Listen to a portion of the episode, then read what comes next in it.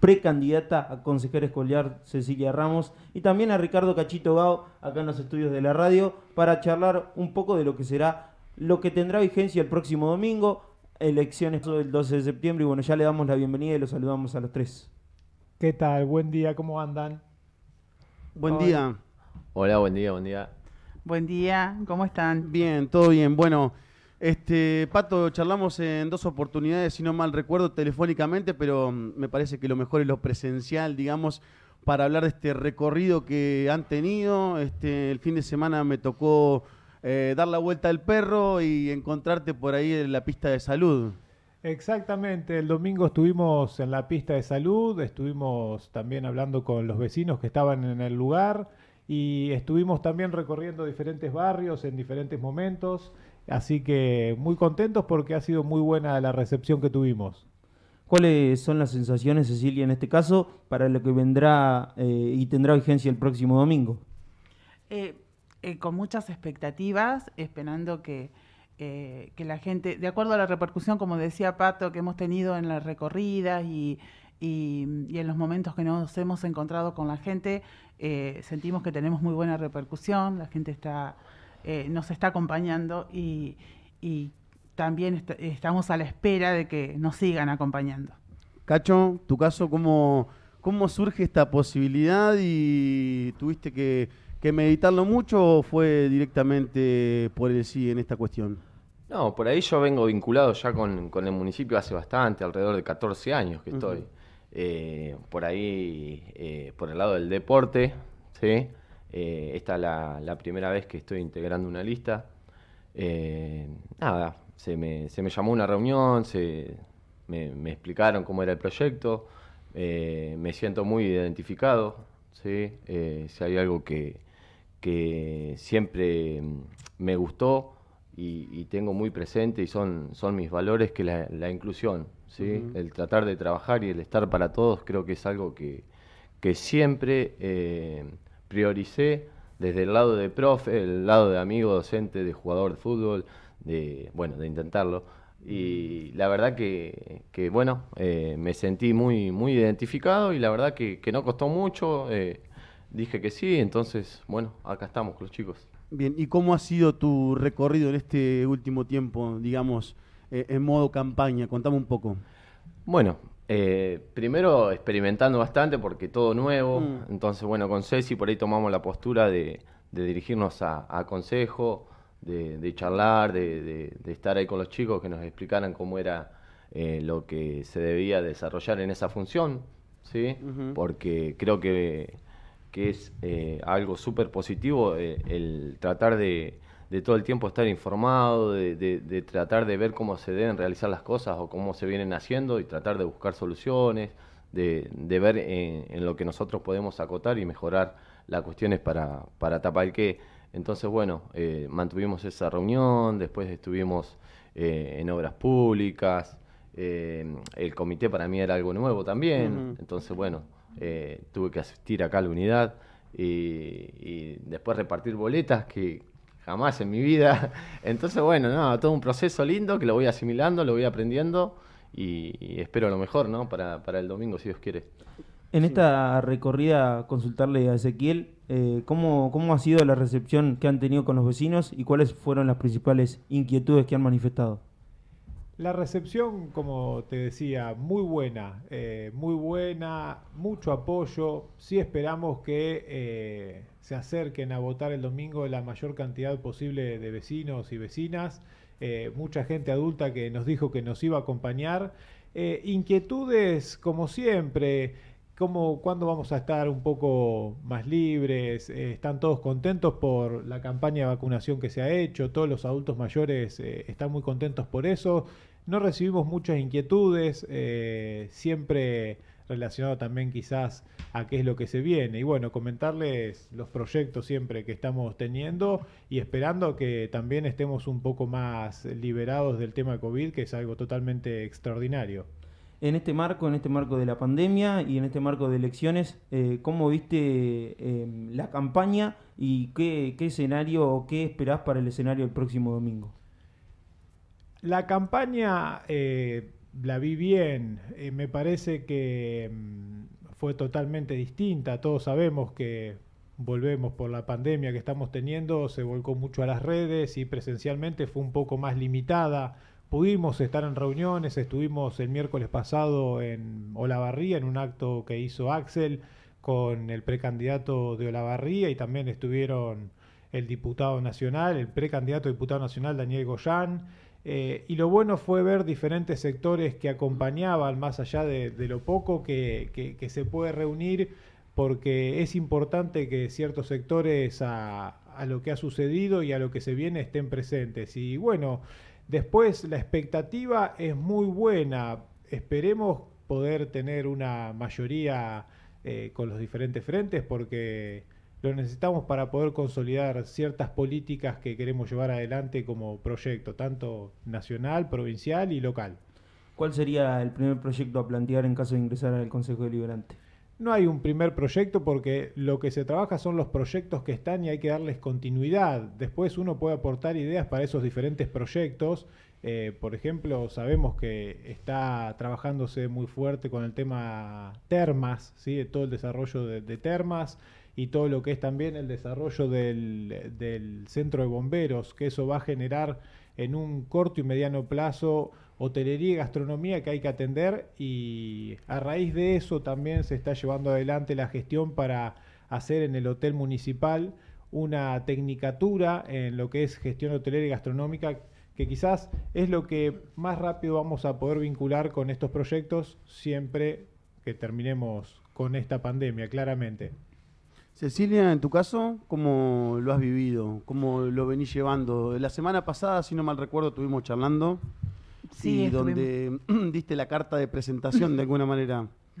Sí, eh, eh, como te conté en esa oportunidad, mm. es mi primera experiencia en política Em, es un mundo fascinante. Yo a todas las personas que, que por ahí dudaron, como lo dudé yo en algún momento, eh, de participar en política, que lo hagan porque eh, necesitamos eh, personas que tengan ganas de, trabajar y de involucrarse y, de pertenecer a, los espacios. es muy fascinante, es muy interesante. Em, tener esta oportunidad de, acompañar y, de conocer, porque yo en el trayecto, en el acompañamiento voy conociendo, voy aprendiendo y mm, eh, estoy muy contenta, muy, muy eh, involucrada en, todo esto. ¿Por qué mm, la gente tiene que votar la lista de ustedes? Porque venimos, digamos, se viene trabajando en un proyecto de hace muchos años en Tapalqué, en el cual trata de vincular a la sociedad con eh, el, producto primario y tratar de que ese producto primario cada vez se haga más fuerte, el desarrollo de, lo que es la economía local, mejor dicho, y también porque han conseguido eh, realizar proyectos que en algún momento los veían muy lejanos y hoy ya estamos muy avanzados. Vuelvo a decir, las termas fue una apuesta de este proyecto y para seguir continuando con esta línea, para que Tapalqué pueda diversificar lo que es el trabajo, lo que es el, desarrollo turístico para poder generar más fuentes de trabajos locales y eh, llevar una calidad de vida totalmente distinta como hoy en día se nota. En este caso, eh, consultarte eh, en este mismo sentido, básicamente, ¿por qué querés ser concejal? Quiero ser concejal porque quiero realmente ayudar a aportar de esas ideas en estos proyectos para que Tapalqué sea un pueblo en donde nos podamos quedar todos, todos tengamos oportunidades de trabajar, de desarrollarnos y de verlo crecer, de que haya muchísimo más diversidad en cuanto al trabajo para que no siempre veamos solamente al Estado como una posibilidad, sino que ese Estado brinda más, brinde más posibilidades. Eso es lo que a mí me interesa y quiero ser eh, concejal por ese motivo. En ese sentido, eh, me imagino que has charlado con parte de la gestión eh, para hablar de esto. ¿Cuál ha sido la repercusión en tu caso cuando has manifestado esto?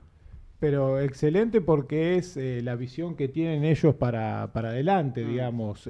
no es casualidad haber abierto el frigorífico, no es casualidad apostar a un parque termal, no es casualidad hacer que eh, el centro de bomberos esté en Tapalqué. Eso es gestión y es lo que me gusta que tiene esta gestión, seguir gestionando también posibilidades de que se sigan haciendo casas o se sigan consiguiendo infraestructura habitacional.